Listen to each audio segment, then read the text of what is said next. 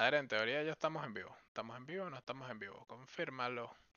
Yo veo que estamos en Waiting for Red Culto en YouTube. Waiting, waiting.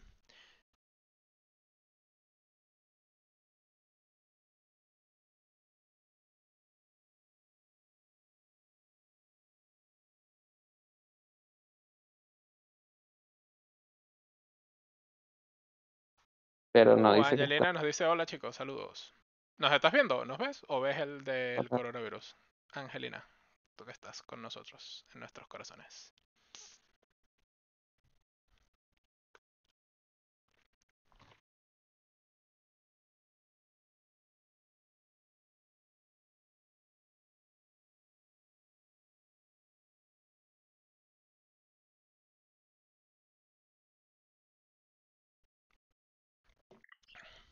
A ver, sí. A mí me sigue saliendo Waiting. Ah, no, se ve el de coronavirus. ¿La apago entonces? Bueno, sí, porque.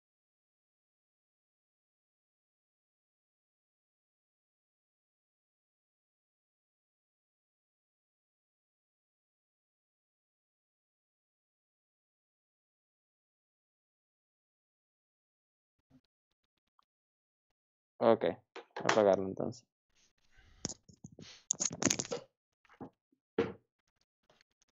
A ver, déjame de todas maneras ir yo al mío.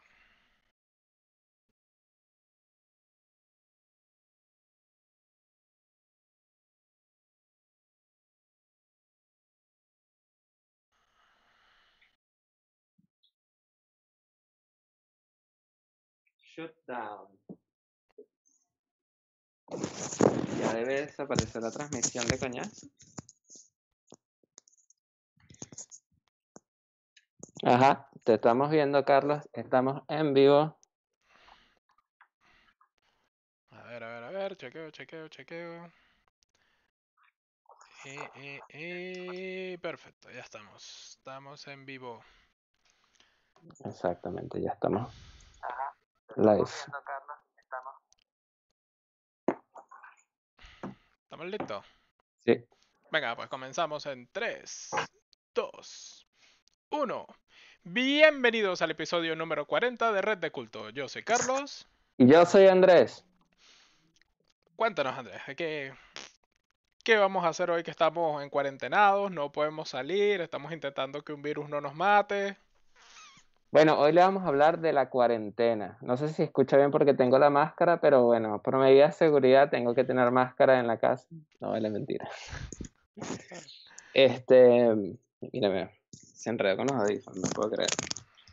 Bueno, esto está muy mal para el planificado. de hoy ¿eh? vamos a hablarles de la cuarentena, la situación en España, la situación en Alemania, la situación en Venezuela. Y como estamos ya, nosotros estamos, por decirlo así, en el futuro, lo que va a pasar en Venezuela, entre comillas, ya lo estamos viviendo. Estamos en el futuro de Venezuela y en el pasado de China. Ahí. Exactamente. ¿Me entiendes? Muy bien, pero antes de entrar en materia, nuestra intro.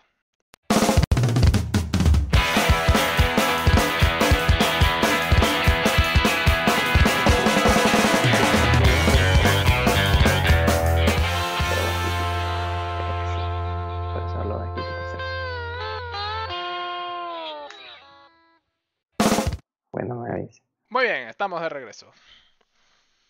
Bueno, como les estábamos comentando, Carlos, primero quisiera yo explicar más o menos cómo es la situación de Alemania, tú podrías después comentar cómo es la situación de España. Y bueno, una breve aclaratoria de cómo es la situación en Italia, porque tengo familia allá y me han comentado un poco cómo está. Empecemos por Italia, el primer país de la Unión Europea que se vio más afectado con el coronavirus.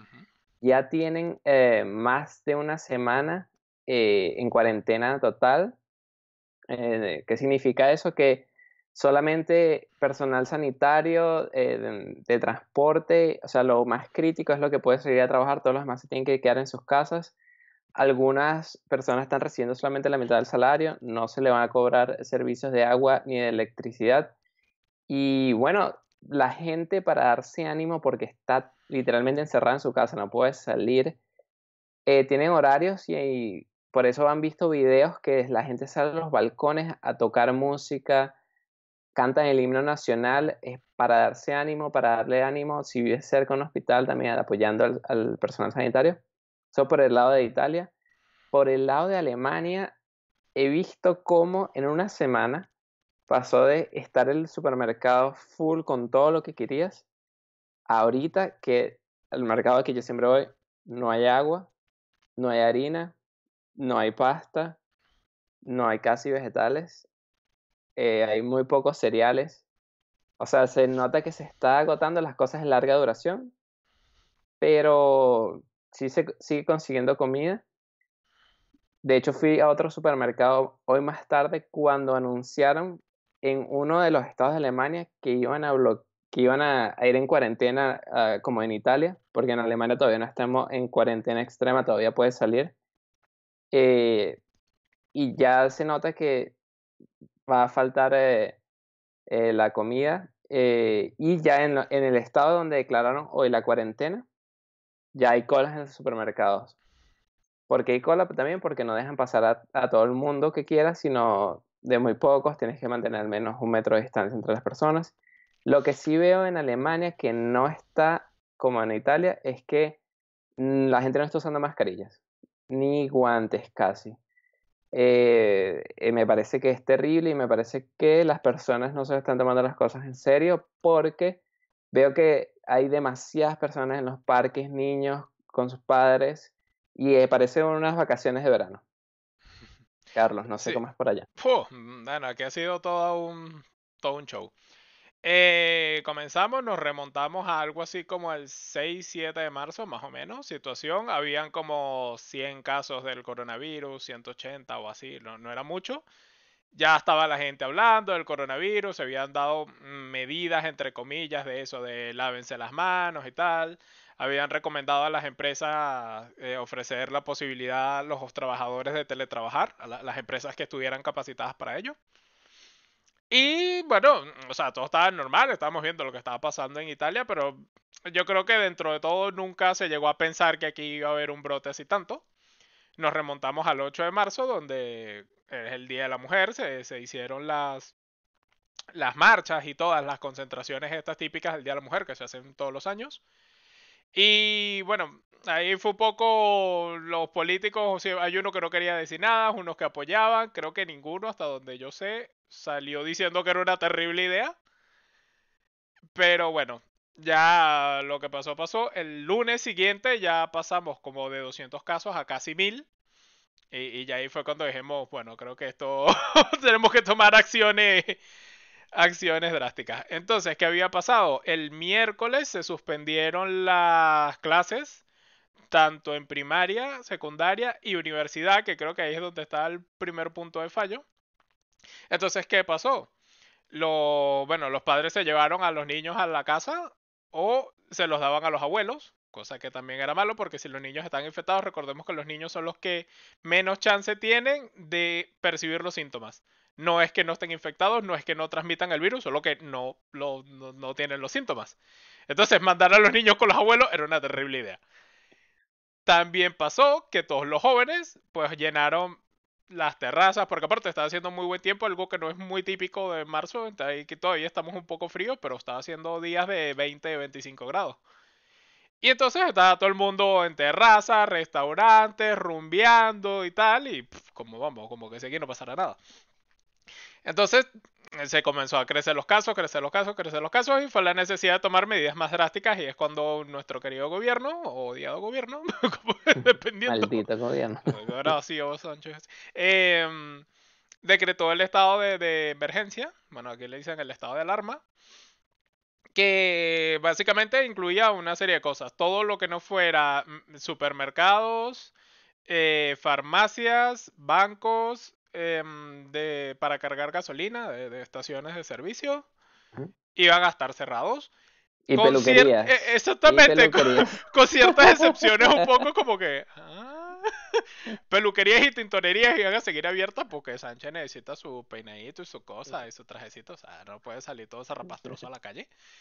Y... Em, entonces, bueno, Eh, pasó que eso fue como el viernes y entonces el fin de semana que hizo la gente, pues bueno, pues si no puedo ir a tomarme un café, no puedo tomarme una cerveza, no puedo rumbear, vamos a los parques. Y llenaron los putos parques de gente. Fue caño de la madre con la gente.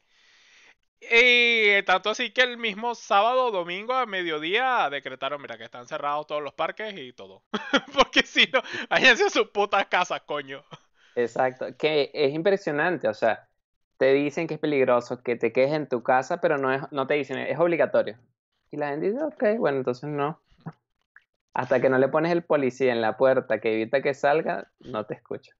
Exactamente. Entonces, pues esa es la situación ahora. Estamos en un estado de alerta. En teoría no deberías poder salir de tu casa si no vas a trabajar o ir a cubrir alguna necesidad básica.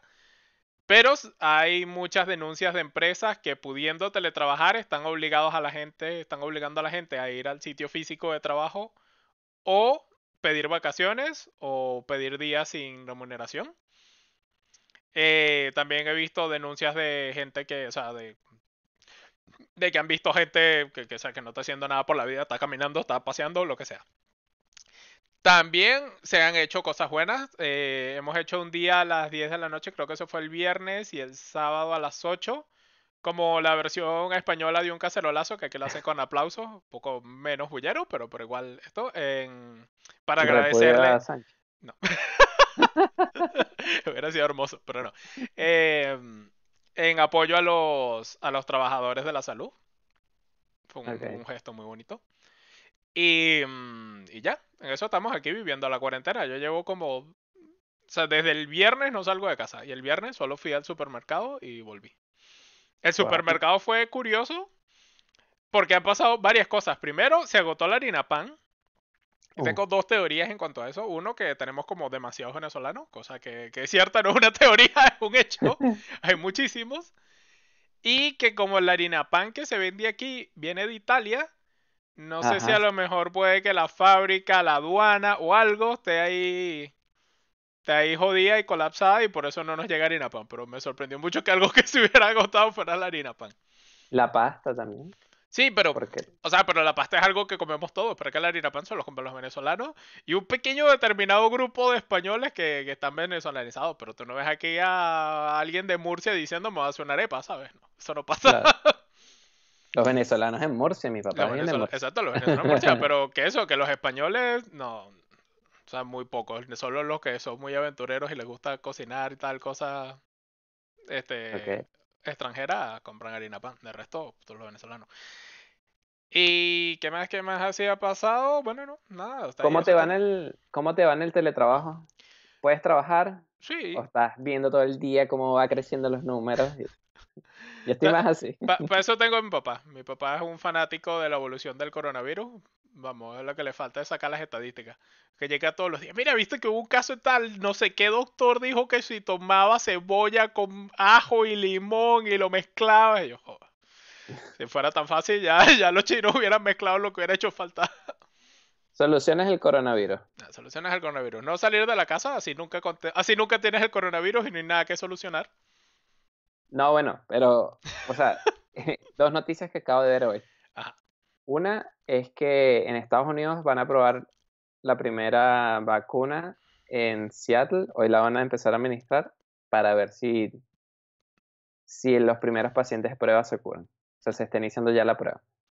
La dos es que eh, hay una empresa, eh, se me fue el nombre ahorita, eh, que ellos eh, colocaron ellos están tra trabajando con un sistema de eh, el sistema de ADN de envío de mensajes. O sea, las o sea, células. un WhatsApp de ADN. Exactamente. Sabes que la célula tiene un núcleo. Y un y... teléfono celular. no, la célula tiene un núcleo y, y, afuera tiene proteínas y cosas, ¿no? Uh -huh. Entonces, ¿cómo se comunica el núcleo, que es el que tiene el ADN, con las proteínas para que la célula funcione? hay un, hay, un hay una, una, molécula de ADN que, que, envía, que sirve para enviar esos mensajes. Entonces lo que hace esta empresa, burda ingenioso, es que ellos, cuando, o sea, te inyectan eh, mensajes para que entonces tus células crean que tienen que producir ciertas proteínas y esas proteínas son el anticuerpo para el virus. O sea, tu propio cuerpo puede crear proteínas. Mm. ¿Cuáles? Las que el ADN le diga. Y si te inyectan la receta de, mira, crea esta proteína, que es la cura contra el coronavirus, entonces tu propio cuerpo se va a curar porque va a crear la, la Bueno, así, así funcionan todas las vacunas. O sea, por eso no te tienes que inyectar toda la vida, sino con que te inyectes una vez ya funciona, ¿no? O sea, porque ya es como decirle al cuerpo, mira, si esto pasa, haz esto. Y tú ya sabes lo que tienes que hacer.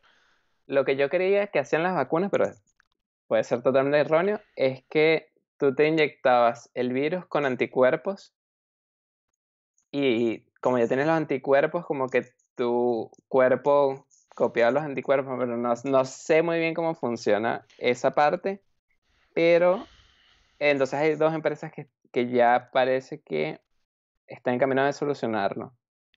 Eh, ajá, la empresa se llama CureVac y eh, no sabemos cuándo, cuándo va a estar disponible a, todo el mundo. Pero, dato curioso, Donald Trump quería, quería mm, comprar los derechos exclusivos a CureVac para Estados Unidos. Y aquí entonces, porque es una empresa alemana, alemana se armó todo un escándalo de que mira, que Donald Trump, qué malo, lo quiere solo para Estados Unidos. Yo me imagino que es para luego vendérselo al resto del mundo, que quería entonces comprar los derechos a ellos. Y en vez de ellos aceptarlo, solo lo publicaron en el periódico. Eh, eh, Es un poco empresario malvado, ¿no? El mundo hay una pandemia, déjame comprar la cura y venderla. Pero eh, yo creo que el primer laboratorio que la encuentre se va a hacer asquerosamente millonario, ¿no? No ¿O lo crees sé. que le va a decir, no, "No, o sea, regalo"? sí no está legalmente obligada a, a dar la fórmula.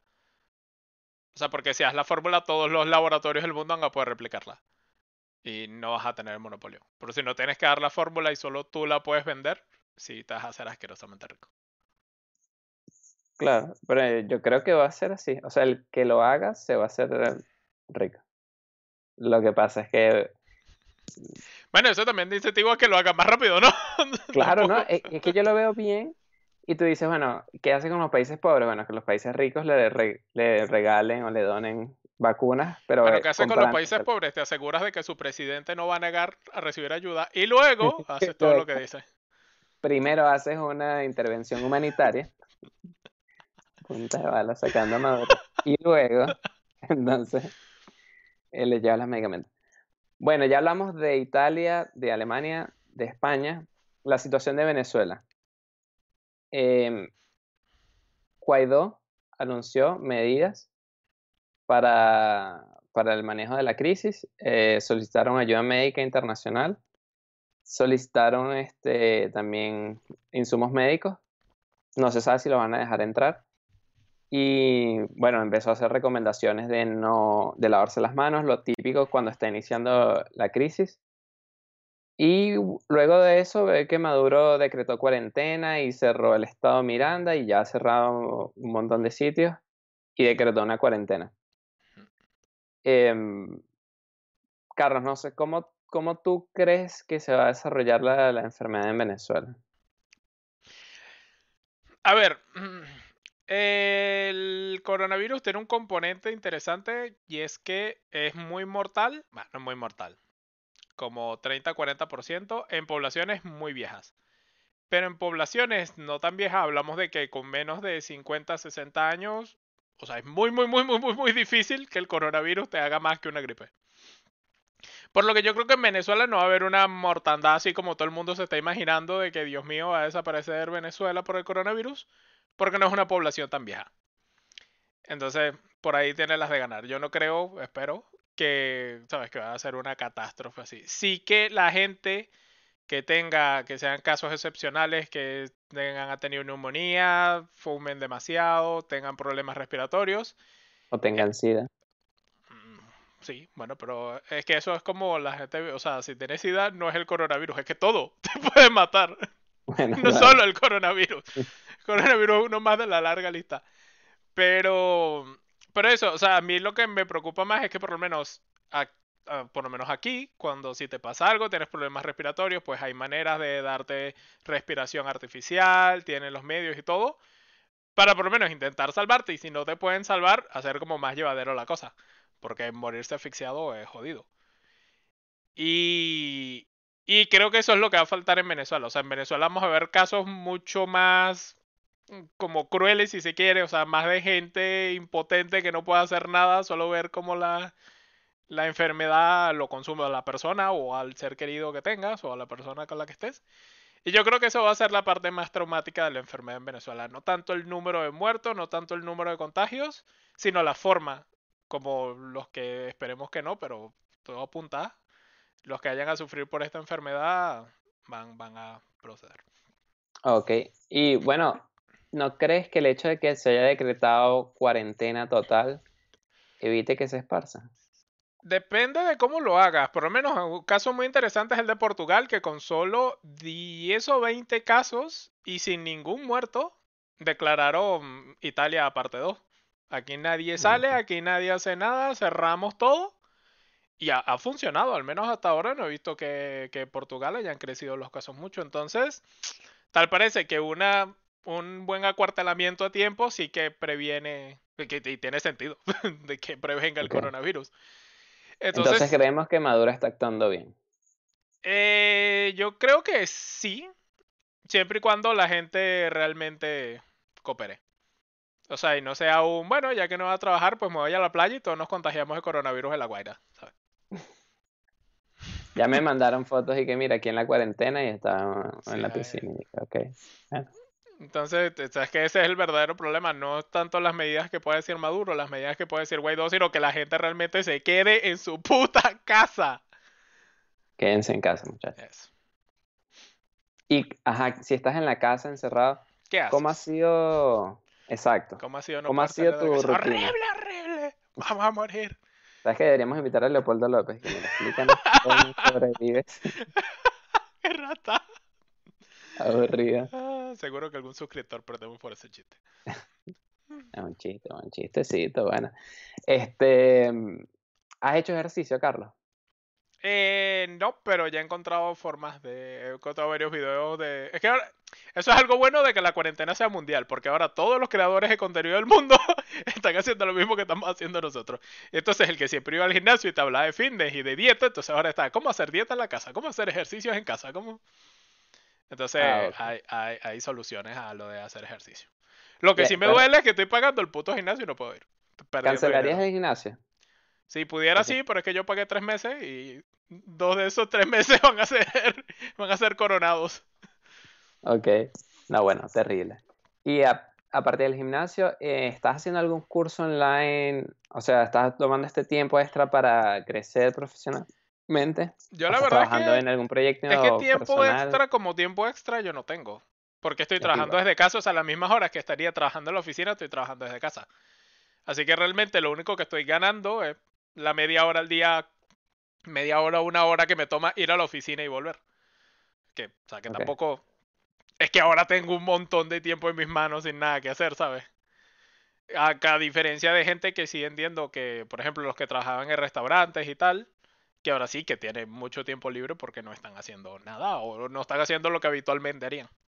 ¿Y qué les recomendarías a ellos? Yo recomiendo primero es el momento de empezar uno de estos proyectos que uno siempre tiene de voy a escribir un libro, voy a leer, voy a, no sé, aprender costura, voy a aprender a tocar un instrumento, pues esto es un buen momento porque la excusa que siempre suelen dar es que no tengo suficiente tiempo para empezar. O sea, tú vas a comenzar a tocar un instrumento, pues media hora a lo mejor no te sirve, porque media hora te toma medio abrir el libro a ver qué tienes que hacer, buscar el video de YouTube, lo que sea. Por eso las técnicas de aprender cosas te dicen que pases, por ejemplo, si vas a tener una hora al día, pues un día te dedicas a buscar toda la información y al día siguiente, la hora del día siguiente, ya empiezas toda la hora a hacer cosas. No de, pues empieza la hora, ir a buscar algo y luego los últimos 15 minutos tocar ahí dos cuerdas de la guitarra y bueno, ya hasta mañana. Ah, ok. Entonces, claro, ahora que tienes más tiempo libre, si puedes dedicar todo el día a eso. O sea, empiezas en la mañana, buscas qué vas a hacer y tal, el método, lo que quieras, y bueno, descansas un rato, en la tarde vienes, tocas, lo que sea. Entonces yo recomendaría, si tienes alguno de estos planes de antes de morir tengo que hacer X cosa, pues un buen momento para empezarlo. A menos que tus cosas sean, voy a subir una montaña, voy a correr 10 kilómetros, cosa que tenga que hacer al aire libre, pues no. Exactamente. ¿Tú Y mm, tienes alguna recomendación? bueno, recomendación, eh, hagan dieta de redes sociales. O sea, si son esas personas que necesitan estar viendo a cada rato cómo va evolucionando el coronavirus, no lo hagan. Porque te vas a estresar y estás eh, perdiendo el tiempo. No es que no lo veas en todo el día, pero aunque lo revises una vez en la noche o dos veces al día es suficiente. No todos los países actualizan minuto a minuto. Entonces, Y, y también tienes que entender que tú quedándote en casa estás haciendo lo más que puedes hacer. O sea, no, no va, nadie en la noticia te va a decir algo como, y tienes que hacer esto ahora mismo, si no todos nos morimos. No, ya eso ya no. Si estás en tu casa, es lo que tienes que hacer y ya está, ya puedes dedicarte a otra cosa y eso.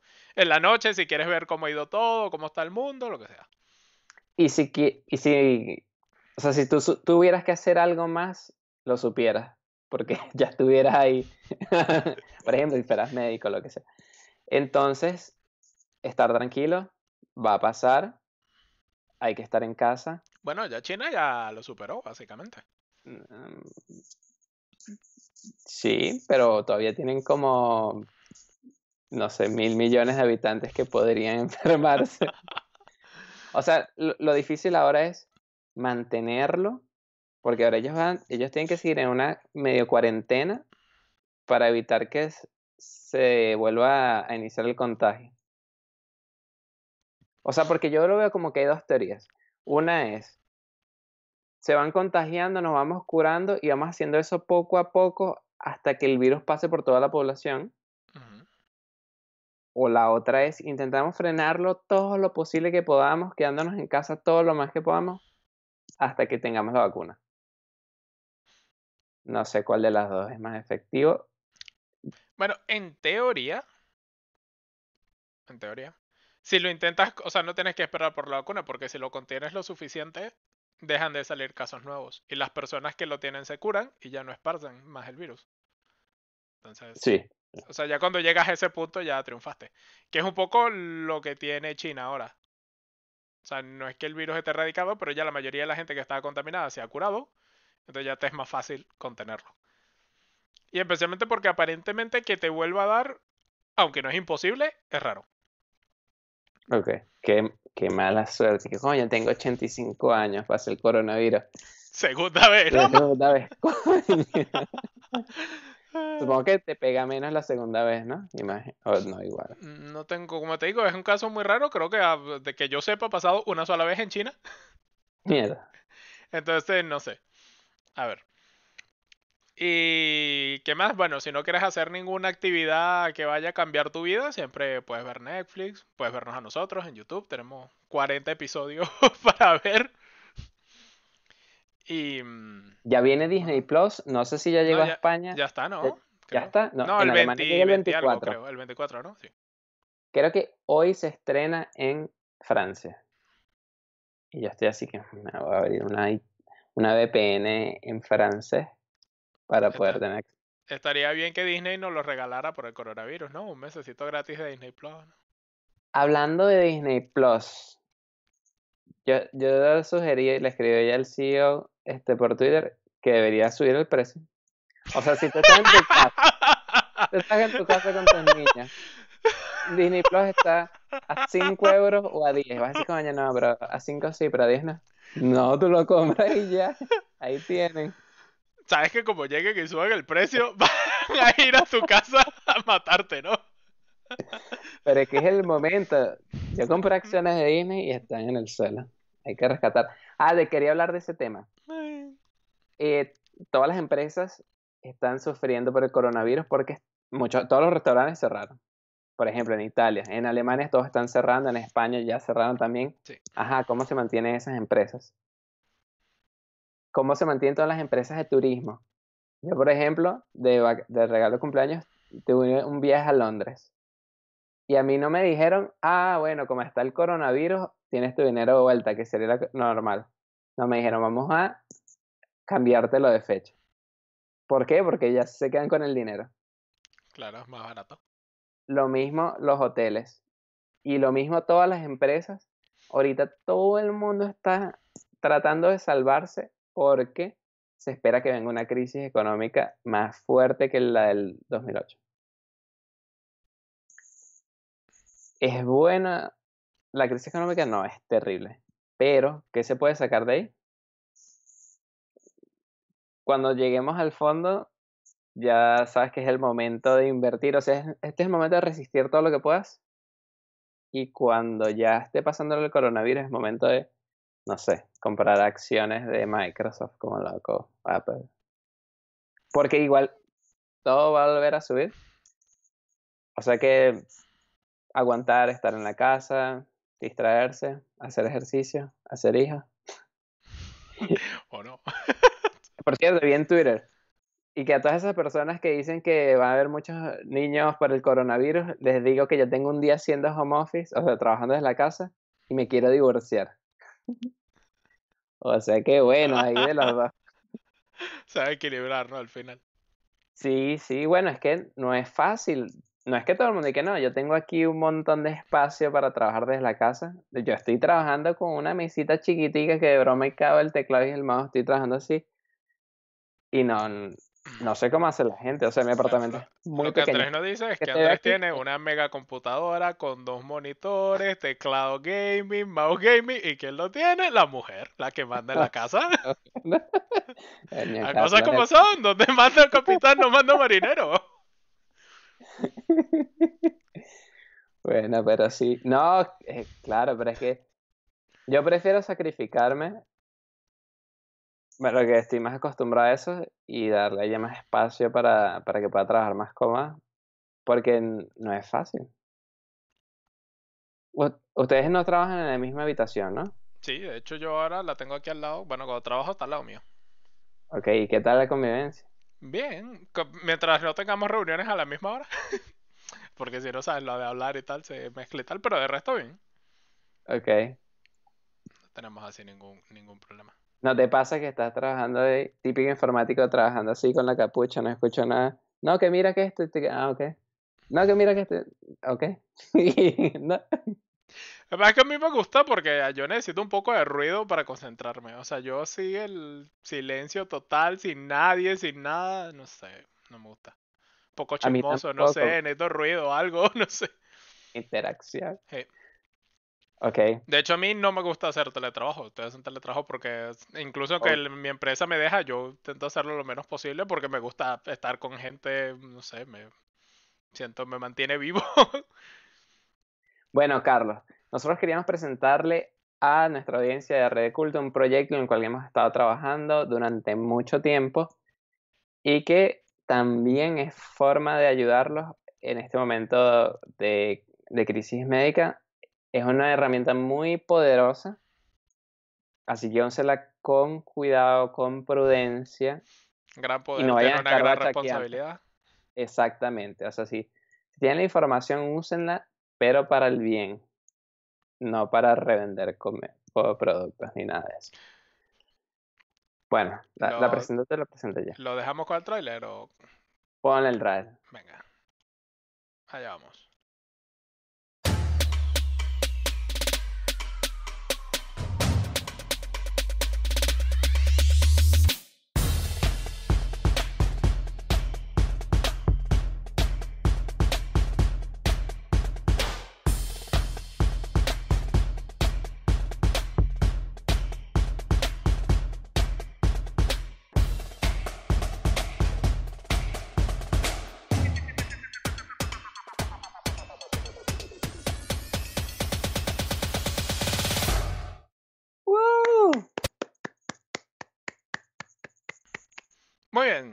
Bene Medicinas.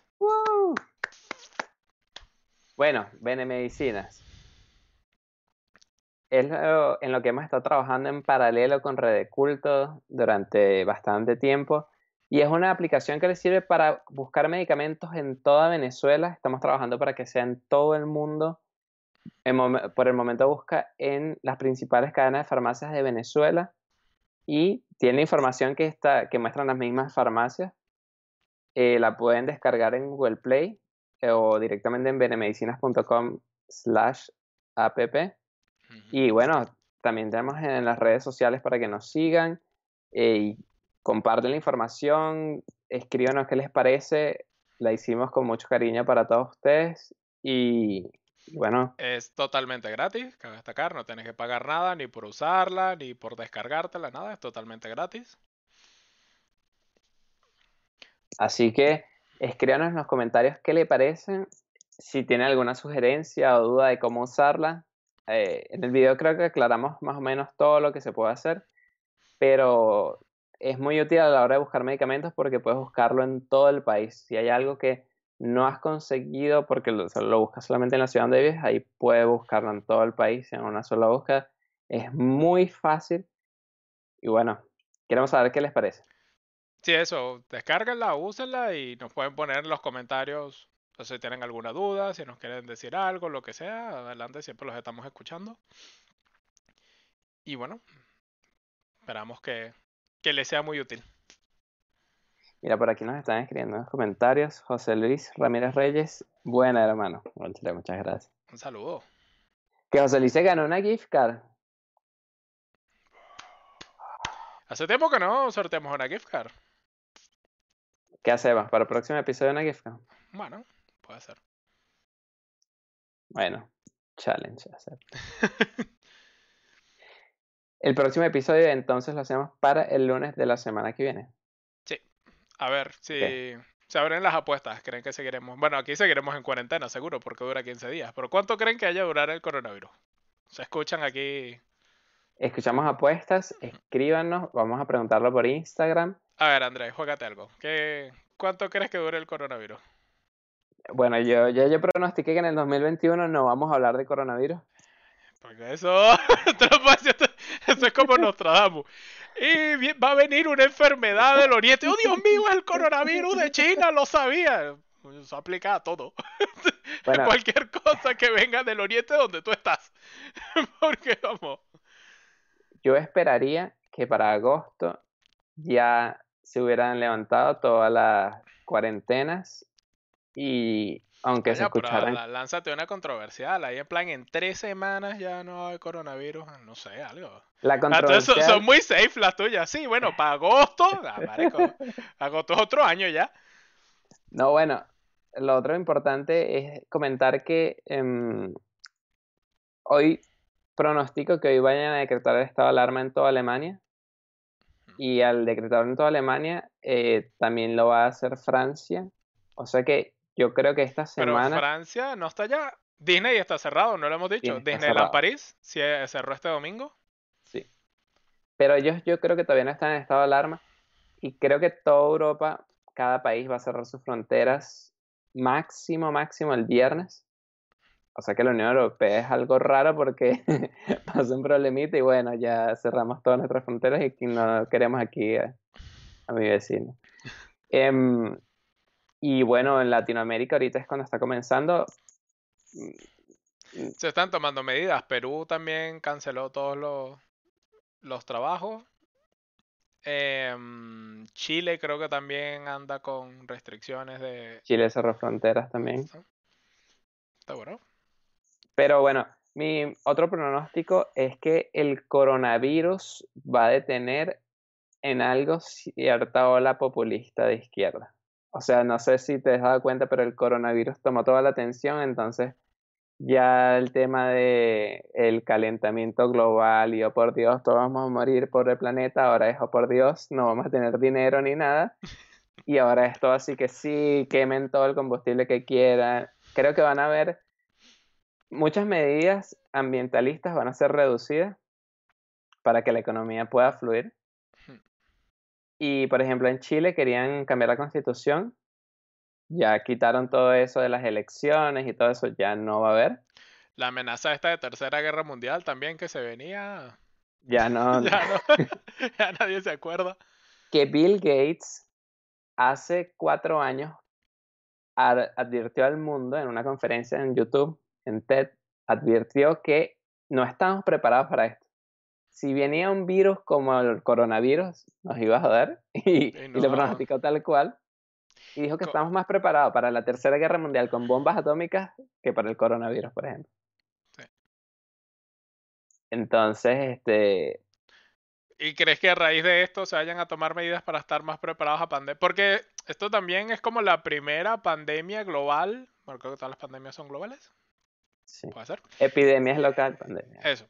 Eh, pues esta es la primera pandemia que se da con tanta, tanta cobertura mediática, redes sociales, Twitter, Facebook, porque habían estado la gripe aviar y esto, pero eran como más centralizadas, no eran como mundial, no sé, o, o lo sentía como distinto. Entonces, i- igual esto puede marcar un antes y un después. ¿Qué- Claro, ¿Cuál y, crees que sean la- las lecciones que hemos aprendido del coronavirus? Si es que hemos aprendido alguna. yo espero que eh, haya muchísima más preparación, muchísima más coordinación entre países, entre la Unión Europea, y espero también que, que se, o sea, que, que haya muchas medidas de seguridad para que cosas como estas se detengan mucho más rápido y que no se pase como que, ah, yo no creo que sea tan malo, y entonces se ignoren todas las medidas de alerta porque el coronavirus es algo, entre comillas, leve. Imaginemos sí, e- que es muy poco mortal. un ébola, o sea, que mata el 60% de los que se infectan, más la velocidad de transmisión del coronavirus. O sea, eso eso podría pasar, ¿no? Sí. ¿Por qué Pero no? ¿sabes lo que yo creo? Yo creo que si hubiera sido más mortal, si hubiera esparcido menos, porque se hubieran tomado medidas más drásticas más a tiempo, más Más rápidas. rápido. Sí. Aquí era como... mm, Y también, o sea, incluso la misma gente, yo creo que una de las razones por las que la gente no le daba importancia y salía y todo lo demás, es porque estaban seguros de que no le iba a pasar nada. Si tienes 20, 22 años, estás en la universidad, te dijeron que no hay clase, no le tienes miedo a una gripe. No, nosotros mismos en el episodio del coronavirus hemos dicho que si hubiera llegado y tuviéramos que ir a las Olimpiadas porque teníamos entrada, no nos hubiera importado nada y hubiéramos ido. Sí. Y yo creo que esa era un poco la actitud que le ha permitido al coronavirus extenderse tanto, que es como, como yo sé que no me voy a morir, Pero bueno, en Japón hay 800 infectados, en España hay 9000. O sea, sí es mejor ir a Japón. Menos chance. retrospectiva. No, Pero, pero yo creo que si hubiera sí. sido un virus más mortal, la gente lo hubiera agarrado mucho más miedo y, y se hubieran tomado medidas más drásticas más a tiempo. Y yo creo que eso hubiera impedido que se que se esparciera tanto. Y el teletrabajo se va a volver más y más algo común. O sea, ahorita existe el teletrabajo, pero no es algo típico. A mí lo Yo que me que- gusta de esto es que yo creo que hay la idea que ahora, o sea, era como la, la hipótesis y ahora estamos viendo la tesis de que con teletrabajo se produce menos. O sea, es como, no, porque la gente va a estar en su casa, no va, no va a trabajar, va a estar todo el día viendo Facebook y, ¿sabes? Entonces está como toda esta idea de que con el teletrabajo se produce menos y en este momento es donde vamos a ver si en verdad se produce menos teletrabajando o no. Que aquí tienes un extra que es, hay una crisis y tú piensas que todo se va a destruir. Porque, o sea, no es como que estoy teletrabajando en mi casa y todo normal. Es el estoy teletrabajando y no sé si puedo comprar comida, que va- van a cerrarle más cosas o no, ¿sabes? O sea, no es como un teletrabajo tranquilo, sino Sí, tienes más, más estrés. Y bueno, algo súper importante aparte de eso, Carlos, que también es importante, eh, la tecnología. ¿Sabes que mucha gente decía, no, que ahora nos, la tecnología nos aísla y nos deprime y estamos solos? Sin tecnología no hubiera nada de esto. No Sí, imagínate tú en tu casa, cuarentena y tal, y no hay Facebook, ni Instagram, ni Skype, nada. Aburrido viendo el techo, como un preso. Bueno, hace, hacer lo que hacía la gente antes. Escribía, escribía novelas, componía, componía, ¿cómo se llama esto? Óperas y cosas. No sé. Ah, siempre, siempre uno encuentra, o fábricas, muchachos, que también se hacía mucho. prácticamente. Em, no, pero sí que la tecnología yo creo que, que eso, que te da una manera de hacer algo, de no morirte ahí en depresión, sino bueno, te pones a ver Netflix y dentro de todo he visto muchos memes de no, ¿cómo va a vivir sin salir? Y los informáticos como, yo he vivido así toda mi vida y no me ha pasado nada. Sí, Pues y, un- y, y puedes trabajar, o sea, no todo el mundo puede trabajar, ya lo dijimos, pero cierta parte de la población puede trabajar y mantener la economía. Mm, cual, o sea, obviamente no es lo ideal, no es lo que queremos, pero la tecnología dio muchas posibilidades de que en casos extremos como estos todo pueda seguir funcionando más o menos. Y la tecnología permite que puedan escucharnos y estamos muy agradecidos por ello, de que nos hayan escuchado. Y la tecnología también les permite seguirnos en Facebook, seguirnos en Spotify, seguirnos en suscribirse por YouTube, prender la campanita, darle like al video, muy importante. Si te gustó, dale like. Si no te gustó, dale dislike. Y si le das dislike, coméntanos. Para poder decirte que eres un rolo de. No, no.